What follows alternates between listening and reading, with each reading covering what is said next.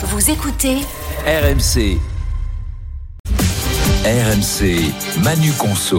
Ouais, Manu Conso sous le sapin, puisqu'un Français sur quatre est aujourd'hui prêt à revendre ses cadeaux de Noël. Oui, ça fait 13 ans que eBay mesure les intentions des Français en matière de revente de cadeaux de Noël et le phénomène ne cesse de prendre de l'ampleur puisque 23% des Français n'ont jamais été aussi prêts à revendre leurs cadeaux. C'est quand même 10 points de plus euh, qu'il y a euh, 10 ans.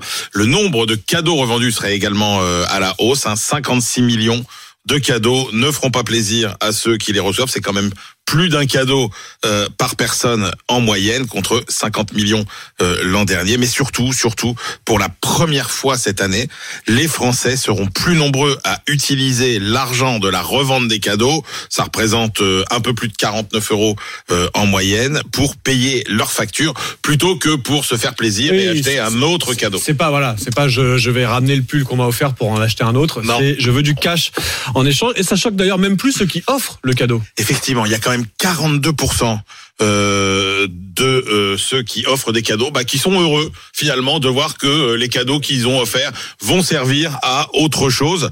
Euh, C'est euh, un pourcentage qui ne cesse là encore euh, d'augmenter d'année en année. Alors parmi les catégories euh, de jeux les plus populaires à la revente, hein, c'est euh, les jeux vidéo, les jouets, les jeux, les livres, euh, qui sont souvent offerts en doublon ou n'ont pas plu aux intéressés. Prêt à revendre vos cadeaux, Manu ou pas? Non. Non, Géraldine? Non, non plus. Ouais, moi, ça sera peut-être la première année. Ouais, je, mais je- voilà, veux pas, je veux pas trop en dire. Je veux me fâcher avec personne.